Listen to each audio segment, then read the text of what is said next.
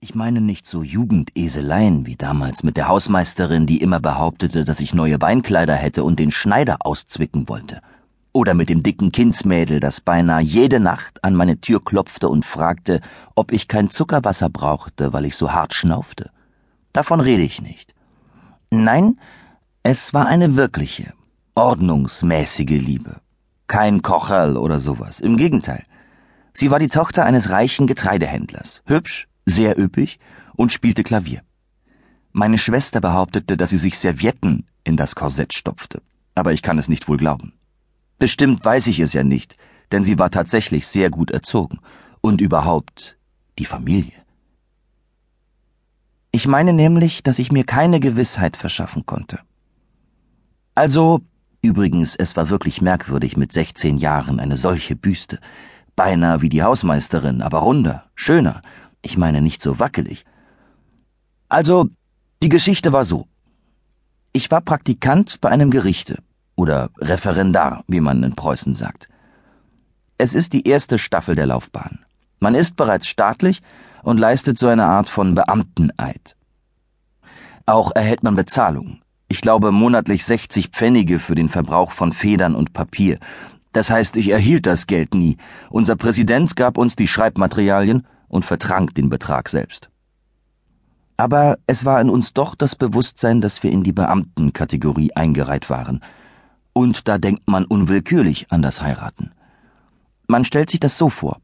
Anstellung, Beförderung, das eigene Heim. Ich glaube, dass alle Referendare die gleiche Idee haben. Warum hätte ich eine Ausnahme machen sollen?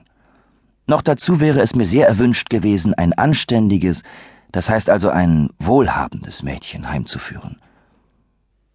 Ich erhielt jede Woche aus der Universitätsstadt Rechnungen zugeschickt. Nebenbei bemerkt finde ich es sehr gut, dass die Geschäftsleute ihre Firmen auf die Kuverts drucken lassen.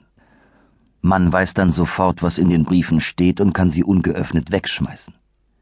Ich schmiss damals sehr viele weg, aber ich war doch gewissenhaft genug zu denken, dass irgendetwas geschehen müsse. Und was gibt es da? Eine größere Summe aufnehmen? Das ist heute kaum mehr möglich. Eine Tante beerben? Das wäre freilich das Beste gewesen. Aber in meinem Falle ausgeschlossen, ganz ausgeschlossen. Die alten Mädchen in meiner Familie besaßen nichts. Ich weiß nicht, lebten diese Geschöpfe so unökonomisch, oder? Tatsächlich hatten sie keinen Knopf. Also blieb noch die Ehe. Sie ist heute das einzige Mittel, aus unseren Kapitalisten Geld herauszukriegen. Da war der Privatier Gillinger mit zwei Töchtern und der Getreidehändler Scholler mit der 16-jährigen Elsa, die das stramme Korsett hatte. Die Gillingers hätten auch Geld gehabt, aber hm, ich weiß nicht. Ein bisschen Fleisch soll doch vorhanden sein. So ein knochiges Wesen hat äußerst selten ein weiches Gemüt. Deshalb verwandte ich mein ganzes Bemühen auf Fräulein Scholler. Ich glaube noch heute, dass ich glücklich geworden wäre. Bei einer Kahnpartie fiel die Kleine einmal nach rückwärts von der Bank hinunter. Ich sah die Farbe ihres Strumpfbandes und weiß daher recht wohl, was ich sage. Ach Gott ja.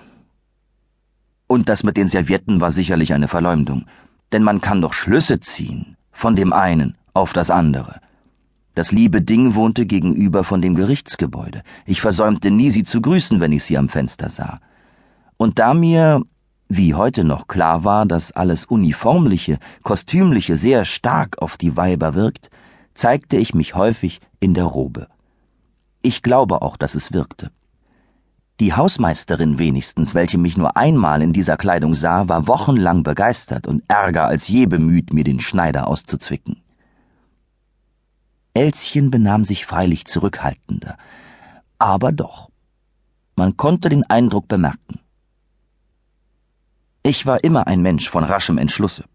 Und da ich mir sagte, dass bei meiner gesellschaftlichen Stellung eine leere Liebelei zwecklos und unmoralisch wäre, nahm ich mir vor, Herrn Getreidehändler Scholler zu besuchen. Der Mann musste bemerkt haben, dass ich seiner Tochter Aufmerksamkeiten erwies, die eine Erklärung verlangten.